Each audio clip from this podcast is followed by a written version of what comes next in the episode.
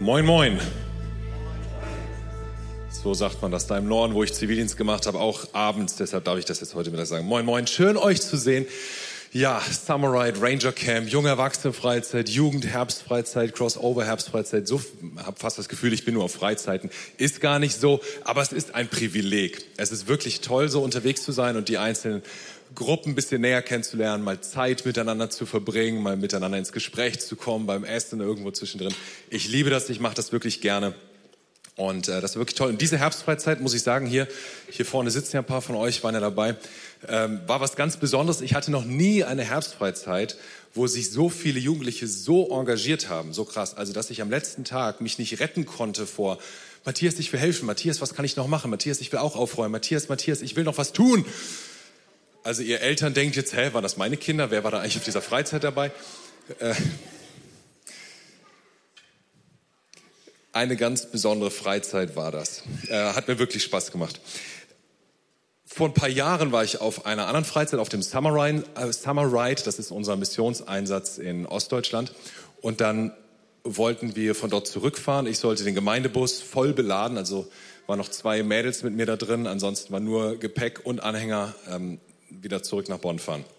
Und da ist mir was passiert, wovon ich dachte, das wird mir nie passieren. Ich wusste, ich, in, der, in der Reichweitenanzeige stand noch, ich kann 60 Kilometer fahren.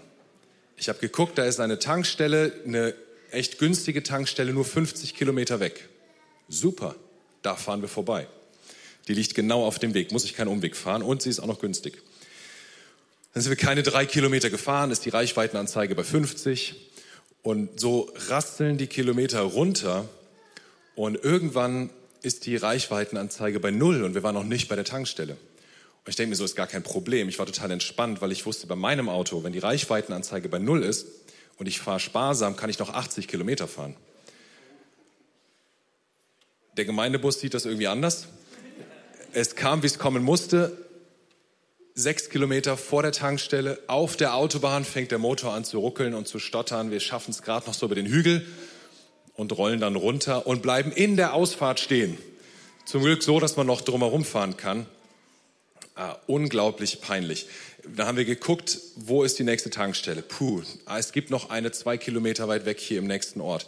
Sind wir dann, bin ich mit einem der beiden äh, Teenie-Mädels da querfeldein, die zwei Kilometer da in den Ort gelatscht, finden keine Tankstelle. Und dann fragen wir einen der Passanten dort, erklären ihm unsere ganze Situation und was da los ist. Und dann guckt er mich an und sagt, also ich will ja nichts sagen, aber mir wäre das nicht passiert. Ja, mehr konnte uns auch nicht helfen. Es gab keine Tankstelle in dem Ort. Das ist das einzige Mal, dass ich auf Google Maps einen Fehler gefunden hat. Diese Tankstelle existiert nicht. Wir haben es dann irgendwie, äh, wir haben noch äh, Diesel bekommen und sind dann am Ende wieder weggekommen von dort. Weißt, ich wusste, das Auto braucht Diesel. Ich wusste, der Tank muss voll sein. Ich wusste, ich muss tanken. Äh, ich, das, all das. Ich habe nicht geplant, auf der Autobahn liegen zu bleiben. Und trotzdem ist es mir passiert. Und es hat mir nochmal gezeigt, wie abhängig wir sind. Eigentlich ist ja Auto so das Symbol für Freiheit. ich muss nicht auf den Bus warten, nicht auf die Bahn warten.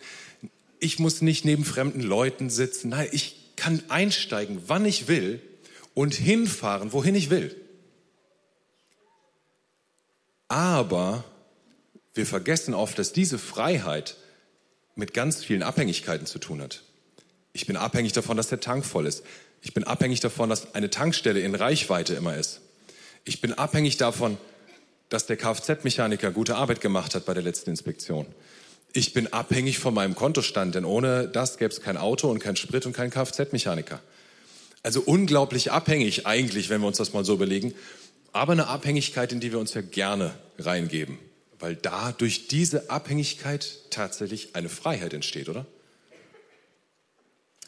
So, alle Menschen, die ich kenne, die sind ja erstmal nicht so gern abhängig, sondern eher gern mal autark und ne, selbstbestimmt unterwegs. Also habe noch keinen kennengelernt, der sagt, heute will ich mal so richtig gerne abhängig sein von den Umständen, von den Menschen und mal gucken, ob das meine Pläne, ob das mich, ob das mein Leben weiterbringt. Hauptsache abhängig sein. Macht keiner. Ne? Eigentlich wollen wir alle selbstbestimmt unterwegs sein und die eigenen Pläne verwirklicht sein, weil wir es so gerne lieben, die Dinge unter Kontrolle zu haben. Dann können wir sagen, wie es laufen soll. Und da sind wir am Ende des Tages alle gleich, ob du hier bist als Christ oder als Buddhist, Homo, Hetero, Sozialdemokrat, Grün oder was auch immer, ist völlig egal. Da sind wir alle gleich. Am Ende des Tages wollen wir selbstbestimmt unterwegs sein. Und wollen wir sagen, hey, das ist mein Wille und den will ich jetzt umgesetzt sehen. Ja, spätestens seit wir in der Trotzphase waren, mit vielleicht drei Jahren oder so. Ich will, ich will, ich will aber. Das ist jetzt mein Wille. Da haben wir erkannt, wir haben einen Willen. Und wir haben auch erkannt, es gibt Dinge, die helfen uns, unseren Willen umzusetzen. Dann haben wir uns überlegt, was muss ich wissen, damit ich meinen Willen kriege? Was muss ich tun? Wen muss ich manipulieren? Was will ich haben und besitzen, damit ich meinen Willen kriege? Äh, was muss ich leisten? Wie will ich gesehen werden, damit ich meinen Willen kriege? Und, und das wird so ein Muster, was wir entwickeln, immer damit wir die Kontrolle haben und kontrollieren können, dass wir unseren Willen bekommen und dass wir unsere Anerkennung sicher sind und auch ein bisschen manchmal unseren Platz bei Gott sicher sind. Und wenn das nicht funktioniert, dann fühlen wir uns ausgetrocknet, verdorrt, ausgelaugt, ausgenutzt vielleicht. Und damit das eben nicht passiert, tun wir alles. Das, die Art, wie wir uns entschieden haben, äh, die Kontrolle zu behalten, da tun wir alles. Und wenn das der Burnout bedeutet, weil wir immer mehr arbeiten, weil ja das Konto gefüllt sein muss, damit wir äh, autark sein können, äh, oder wenn es das emotionale Konto sein muss, was gefüllt sein muss, ne, wie sehen mich die Leute, welche Sicht haben die auf mich? Sehen die mich überhaupt? Dafür tun wir alles. Und das Traurige ist ja, auch wir Christen sind ja so. Auch unser geistlicher Tank, den lassen wir auch manchmal leer laufen. Denken, wir tun alles für Jesus. Vollgas für Jesus. Investieren Kraft, Zeit, Geld, Gedanken, Kreativität. Und dann fühlen wir uns manchmal ausgelaugt und denken so, hä, wir haben doch alles für Jesus gegeben, wir wollten doch, dass er uns mag. Aber war vielleicht der Wunsch dahinter auch so ein bisschen, sich nützlich zu fühlen? Auch der Wunsch vielleicht zu sehen, hey, was, was ich bewirken kann? Der Wunsch zu sehen, ich, ich vermag auch was? Vielleicht steckt das auch manchmal dahinter.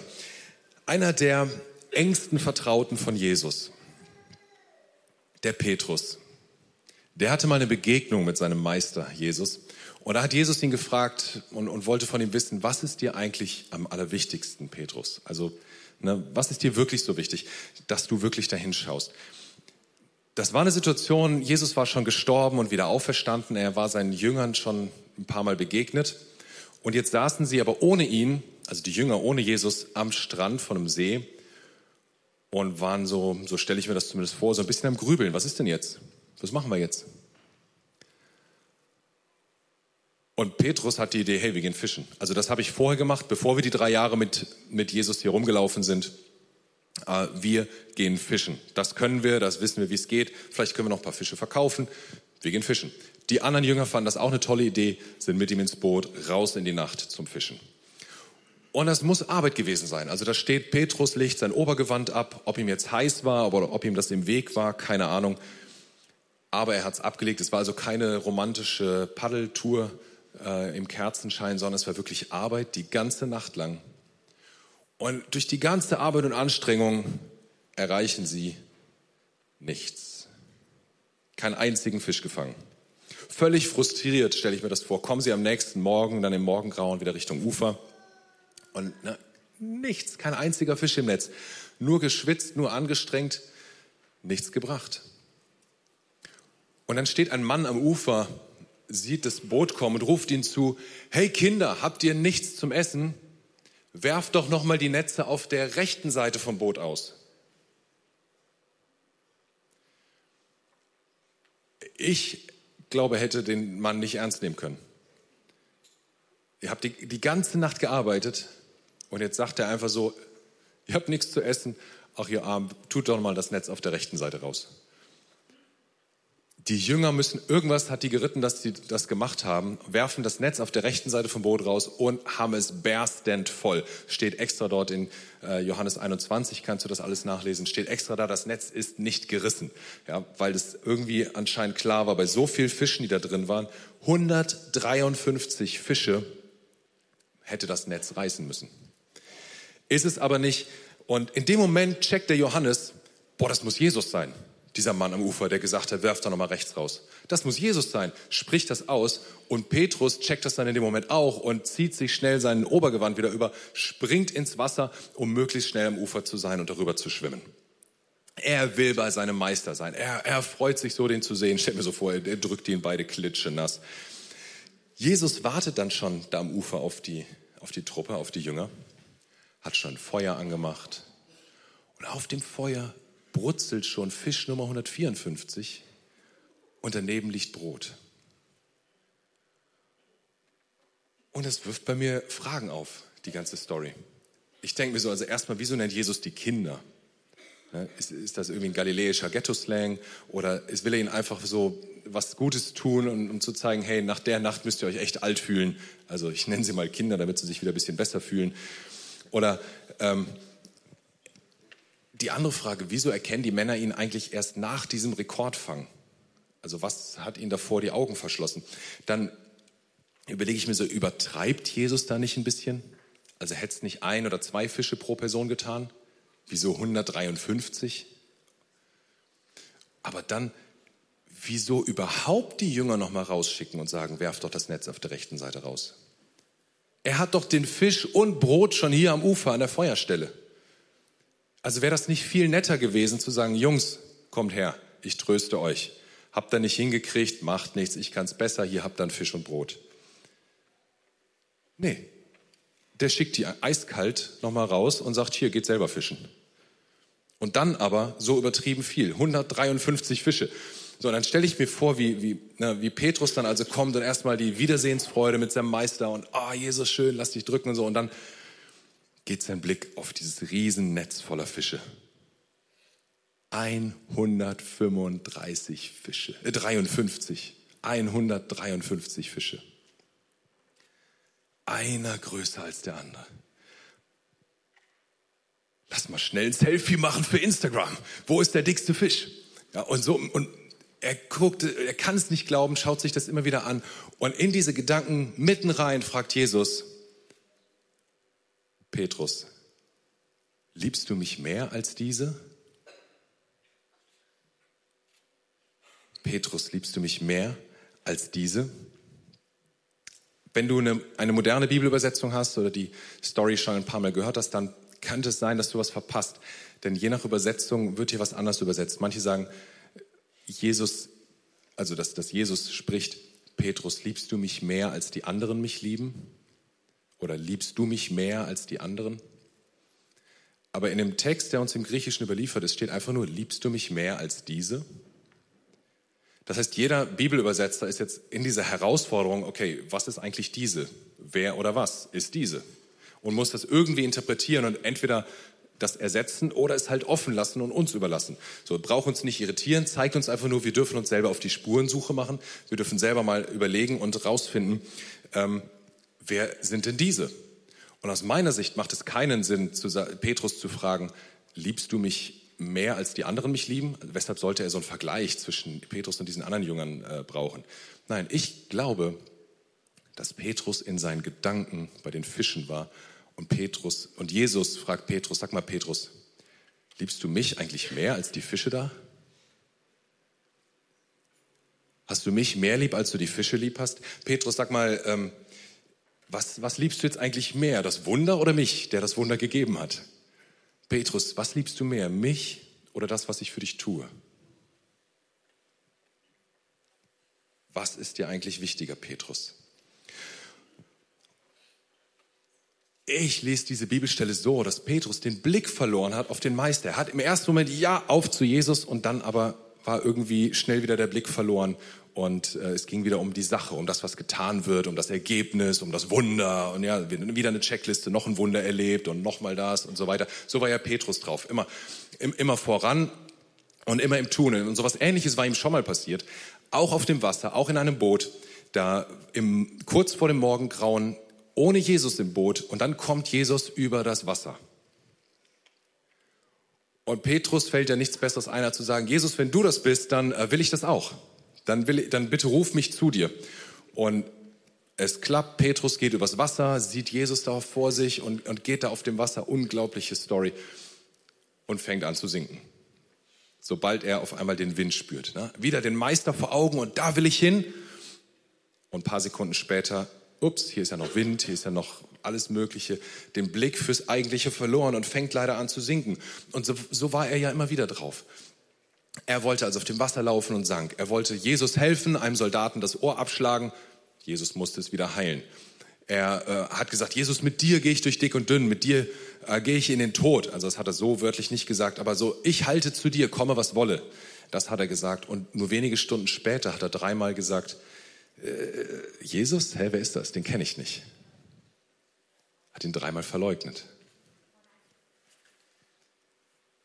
Und jetzt glaube ich, benutzt Jesus diese Situation hier, diese letzte Möglichkeit der persönlichen Begegnung, die er mit Petrus hier haben kann, um ihn nochmal einzufangen und einzuladen, darüber nachzudenken, Petrus, was ist dir eigentlich wirklich, wirklich wichtig? Sind das die Fische oder bin ich das? Petrus, schau mal, es geht doch nicht um das Wunder der Fische. Es geht doch nicht um die Angst vor den Soldaten. Es geht doch nicht um die Furcht vor Verfolgung. Es, es geht nicht um das Laufen auf dem Wasser. Das ist alles da, das ist alles echt. Aber Petrus, was liebst du mehr? Häng dich an mich, Petrus. Schau auf mich, Petrus. Jesus hat seinen Jüngern kurz vor seiner Gefangennahme noch ein, ein Bild erzählt. Und diese Bilder von Jesus, die die mag ich, die liebe ich, weil sie das so schön plastisch machen. In Johannes 15 kannst du gern mitlesen, wenn du magst. Da sagt Jesus zu seinen Jüngern, ich bin der wahre Weinstock und mein Vater ist der Weingärtner. Er schneidet jede Rebe ab, die keine Frucht bringt und beschneidet auch die Reben, die bereits Früchte tragen, damit sie noch mehr Frucht bringen. Ihr seid schon durch die Botschaft, die ich euch gegeben habe, beschnitten. Bleibt in mir und ich werde in euch bleiben. Denn eine Rebe kann keine Frucht tragen, wenn sie vom Weinstock abgetrennt wird. Und auch ihr könnt nicht, wenn ihr von mir getrennt seid, Frucht hervorbringen. Ich bin der Weinstock. Ihr seid die Reben. Wer in mir bleibt und ich in ihm, wird viel Frucht bringen. Denn getrennt von mir könnt ihr nichts tun. Wer nicht in mir bleibt, wird fortgeworfen wie eine nutzlose Rebe und verdorrt. Solche Reben werden auf einen Haufen geworfen und verbrannt. Ich bin der Weinstock, ihr seid die Reben. Wer in mir bleibt und ich in ihm, der wird viel Frucht bringen, tragen. Da brauchen wir keine Botaniker zu sein, um zu wissen, dass das irgendwie zusammengehört, dass die Rebe, die nicht hier dranhängt, keine Frucht bringt. Ja? Ähm, der Peter Steinheuer war so lieb, ist nochmal für mich durch die Weingärten, hat mir das heute mitgebracht. Hier seht ihr eine, ein winziges kleines bisschen Weintrauben, fast nicht mehr zu sehen. Alles andere war leider schon abgeerntet, tut mir leid. Aber die wollten einfach nicht mehr hier dran sein, die anderen, nur noch dieses kleine Ding. Aber was nicht da dran hängt, kann keine Frucht mehr bringen. Funktioniert einfach nicht. Spannend finde ich jetzt, dass die Verneinung, die, Petrus da, äh, die Jesus benutzt in Vers 1 und Vers 6, wo er sagt, wer nicht in mir bleibt und wer keine Frucht bringt, ja, ist eine Verneinung. Das Wort, was er hier benutzt im Griechischen, das ist nicht nur so ein Nein, ist halt so, sondern es klingt in diesem Wort sowas mit, es soll nicht so sein. Ich will das nicht. Also wir könnten das auch lesen, dass die Rebe sagt, es soll nicht so sein. Das, also dass ich Frucht bringe. Es soll nicht so sein. Ich wag nicht am Weinstock sein. Und diese Reben, die werden dann abgeschnitten. Ist ja ein Bild, was Jesus benutzt. Er sagt, ich bin der Weinstock, ihr seid die Reben.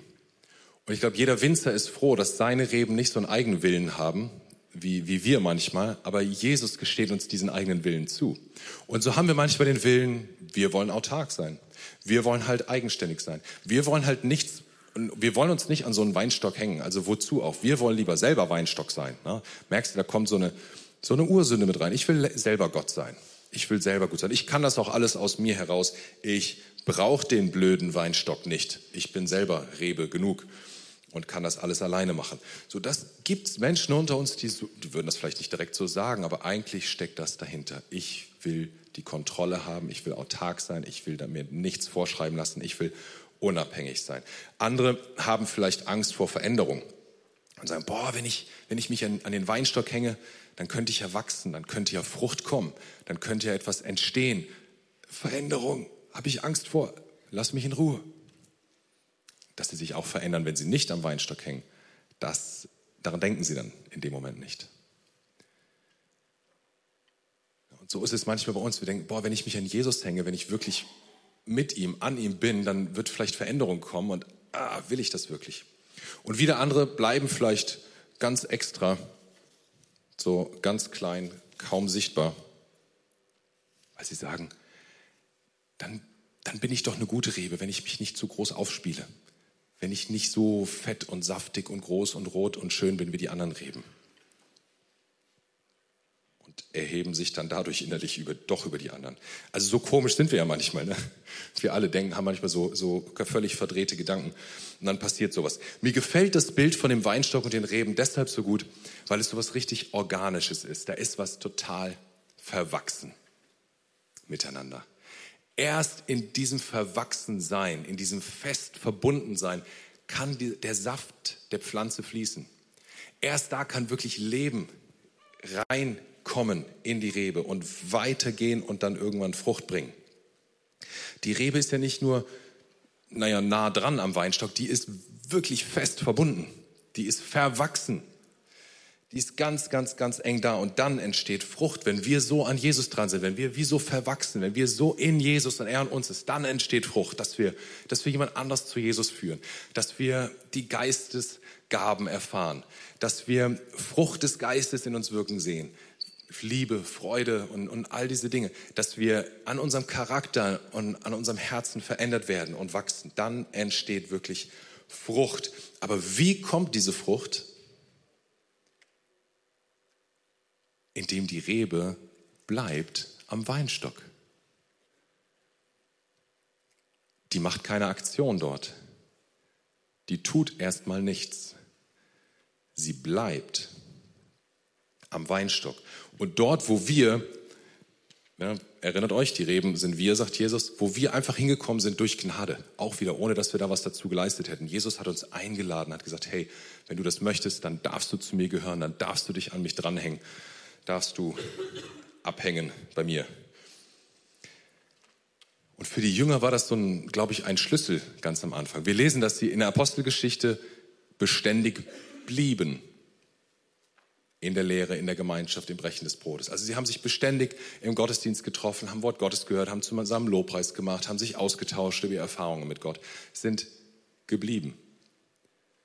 Der Johannes, der in dieser Bootsgeschichte ja mit dabei war, der hat später in seinen Briefen geschrieben, hey, äh, wer seine, also Jesu Gebote hält, der bleibt in ihm.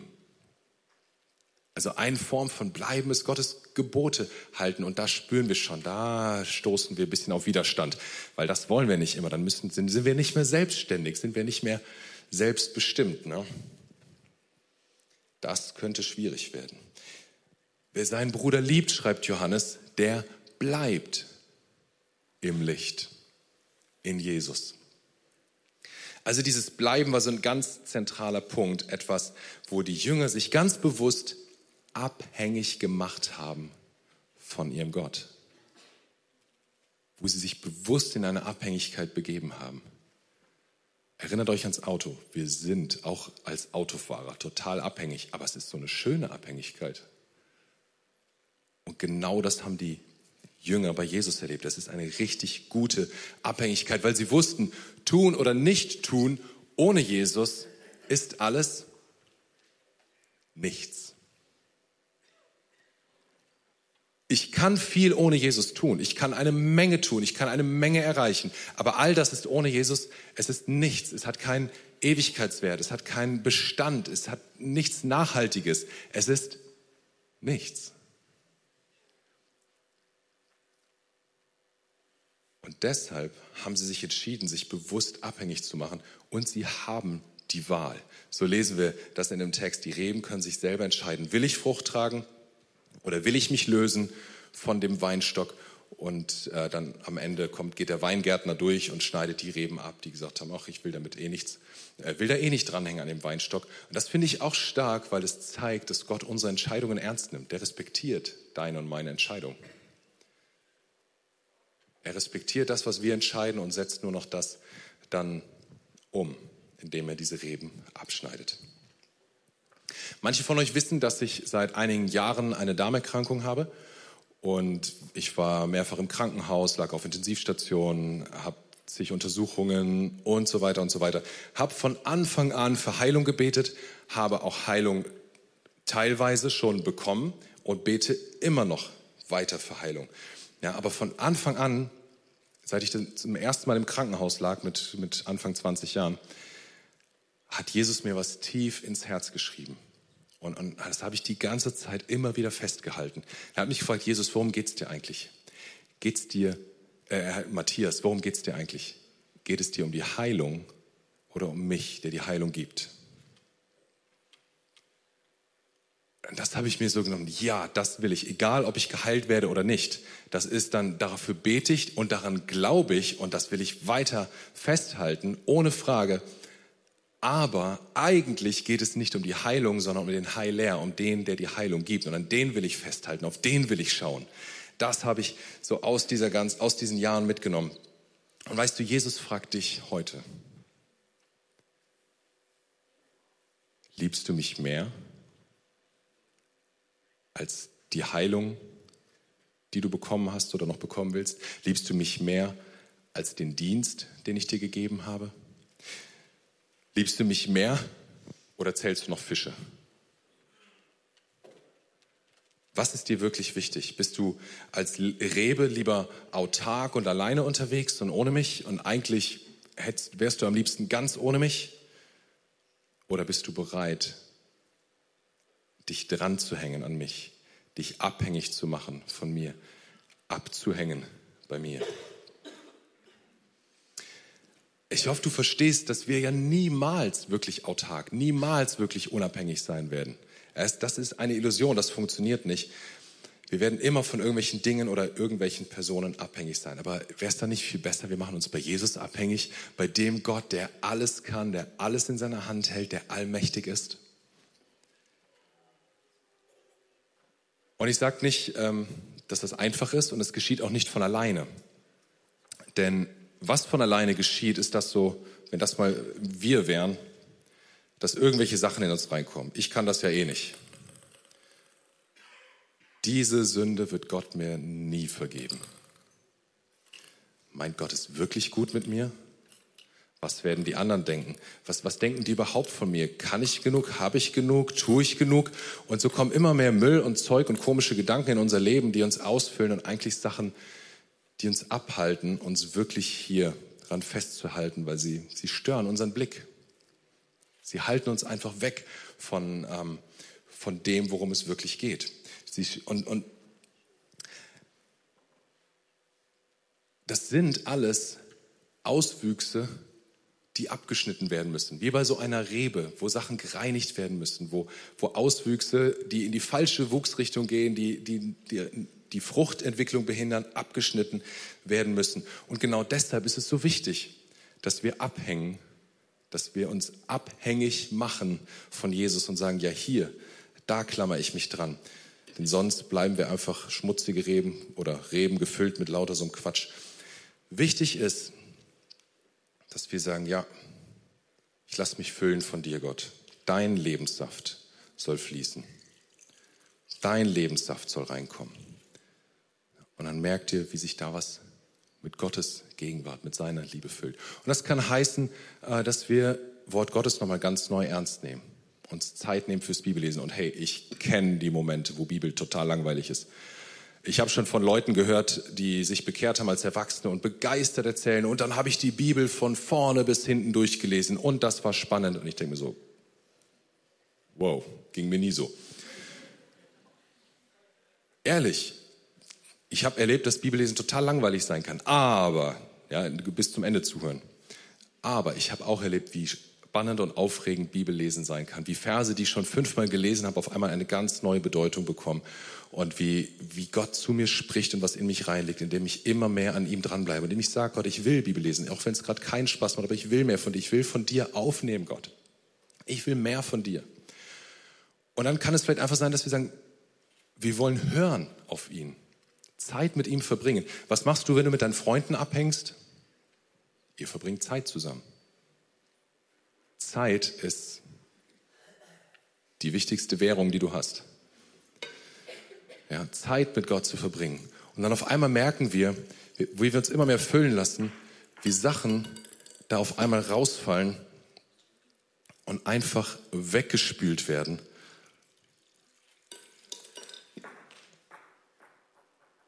Und wie Gott uns völlig reinigt. In den Versen in Johannes äh, 15, dort sagt er, ihr seid schon gereinigt durch das Wort, das ich euch gebracht habe. Also lasst uns doch mal in das Wort nochmal reinschauen. Wenn es keinen Spaß macht, dann sagt das Gott ganz ehrlich und sag ihm, das soll wieder mehr Freude machen. Das brauche ich. Ich will mich abhängig machen von dir, Gott. Könnte vielleicht ein Bekenntnis sein, was du mal ganz neu und ganz bewusst aussprechen möchtest. Ich will mich abhängig machen von dir. Ich bin abhängig und ich will es sein, Gott. Danke, dass ich von dir abhängig sein darf. Und jetzt aufgepasst. Beten und Bibellesen, zwei Beispiele, die ich gerade genannt habe, sind wieder nichts, wenn wir nicht am Weinstock hängen. Beten und Bibellesen kann genauso hohl sein und leer sein. Aber je mehr du bleibst, indem du wirklich dich ranklammerst an diesen Weinstock, sagst, da will ich sein, desto mehr füllt dich Gott, desto mehr reinigt er dich, desto mehr von dem Müll schwimmt an die Oberfläche und fällt irgendwann herunter. Und das braucht Zeit. Deshalb habe ich gesagt, Zeit ist die wichtigste Währung, die du hast. Äh, das ist nichts mechanisch, mal irgendeinen Schalter umlegen und dann ist das so. Nein, das braucht Zeit. Das ist nicht so, dass du hingehen kannst, sagen kannst, ich hätte gern einmal Happy Jesus bitte, wie, ne, wie Fast Food Gott oder so. Einmal Happy Jesus oder nee, machen sie gleich zwei draus. Funktioniert nicht. Ne, dann schnell reingestopft und weiter. Nein.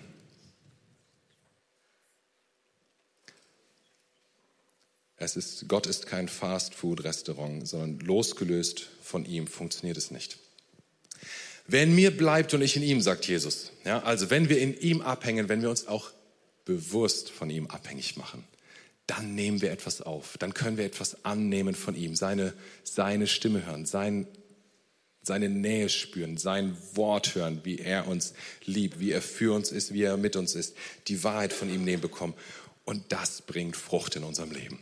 Das bringt Neues in unserem Leben. Das verändert unseren Charakter. Das bringt äh, Geistesfrucht in uns hervor. Jesus fragt dich heute,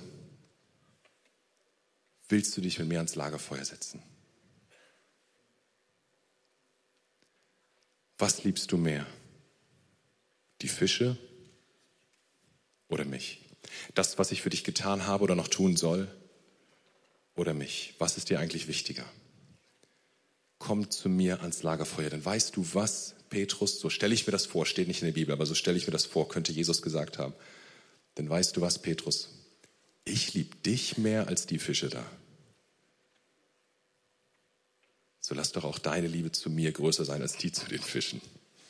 Das ist deine, das ist Gottes Einladung an dich heute. Was liebst du mehr? Willst du auf Jesus schauen oder nicht? Weißt du, wirkliche Unabhängigkeit gibt es nicht. Irgendwann, irgendwie sind wir alle von irgendwem abhängig. Äh, aber jetzt stell dir vor, wir machen uns nicht von Menschen abhängig und ihrer Meinung und ihrem Ansehen und, und dass sie das Richtige tun und denken. Nein, stell dir vor, wir machen uns nicht von Menschen abhängig.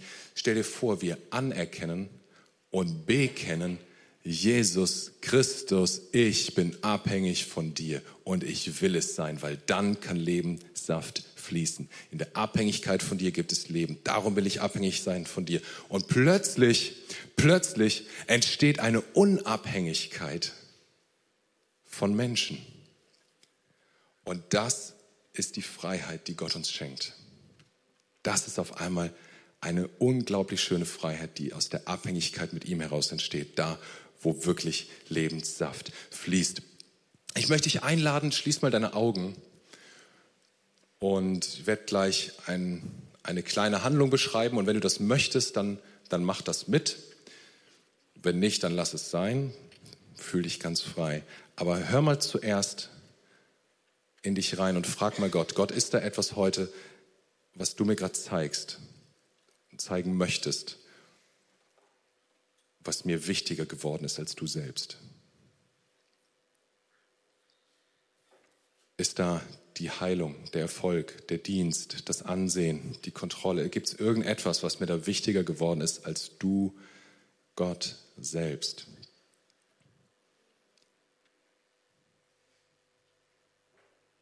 Und frag dich, wenn Gott dir da jetzt was zeigt, bist du bereit, es loszulassen? Und dann lass die Augen geschlossen, aber stell dir vor, du hältst das in deiner Hand, kannst du deine Hand so ein bisschen ausstrecken und das so wie so festhalten in der Hand. Und wenn du bereit bist innerlich und das tun möchtest, dann wirf das wie auf den Boden oder lass es fallen. Öffne deine Hand, sag, okay Gott, ich will das loslassen. Ich brauche das nicht mehr. Ich will das nicht mehr. Ich will mich jetzt, Jesus, von dir abhängig machen. Und dann greifst du zu wie an so einen imaginären Weinstock. Packst du mit deiner Hand wieder diesen Weinstock und sagst, ja, da will ich zugreifen, da will ich dranhängen, da will ich abhängig sein, denn da fließt wirklich das Wasser des Lebens. Da will ich dabei sein. Und Jesus, ich bete für jeden, der jetzt gerade von sich hat zeigen lassen von dir, wo ihm Dinge wichtiger geworden sind als du selbst.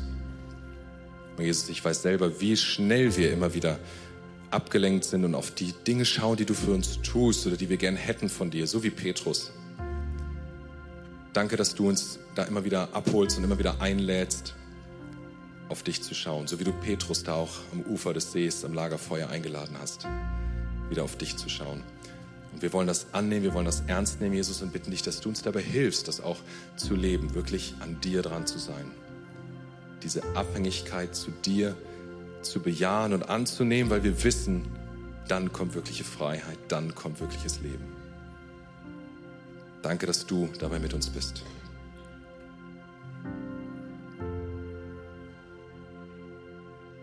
Und ich möchte gerne noch Gelegenheit geben, das auch zum ersten Mal anzunehmen. Vielleicht bist du hier und du hast so eine Entscheidung für diesen Gott, Jesus Christus, noch nie getroffen bist noch nie dazu eingeladen worden und spürst, boah, ja, tatsächlich ist es alles nichts.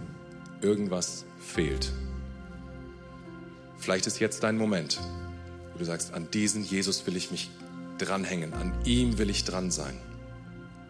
An ihm will ich hängen, von ihm will ich abhängig sein. Denn weißt du was? Den ganzen Mist in deinem Leben, die schlechten Gedanken, auch die Sünden in deinem Leben, all das möchte er wegwaschen und rausspülen.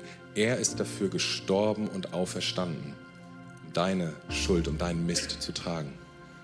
Und wenn du das möchtest, kannst du das jetzt annehmen. Geschenkt. Er hat es getragen für dich. Wenn du das möchtest, wenn du sagst, ja, das möchte ich annehmen und, und diesen Gott will ich folgen, diesen, von diesem Gott will ich abhängig sein, dann streck doch deine Hand mal aus zu ihm als Zeichen für Gott, auch als Zeichen für mich. Ich würde gern für dich beten, mit dir beten. Wenn du das zum ersten Mal heute tun möchtest, Streck jetzt deine Hand aus. Sag ihm, ja, das möchte ich.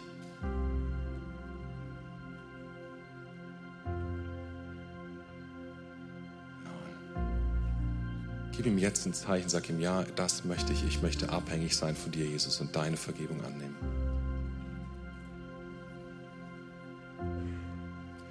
Lass uns zusammen ein Gebet sprechen, bei dem wir das nochmal auf den Punkt bringen und, und Gott nochmal entgegensprechen. Und auch wenn du das Gebet schon oft gesprochen hast, wenn du es ernst meinst, betest von ganzem Herzen aus, voller Kehle mit. Lass uns zusammen aufstehen und ich lade dich ein, mir nachzusprechen. Vater im Himmel. Vater im Himmel. Danke, dass du mich liebst. Danke, dass du mich liebst. Danke, dass du dich für mich entschieden hast. Danke, dass du dich für mich entschieden hast. Du bist für mich gestorben und auferstanden, Jesus. Du bist für mich gestorben und auferstanden, Jesus. Vergib mir meine Schuld. Vergib mir meine Schuld. Ich wähle dich jetzt Ich wähle dich jetzt als meinen Retter und Herrn. als mein Retter und Herrn. Dir will ich folgen. Dir will ich folgen. Amen. Amen.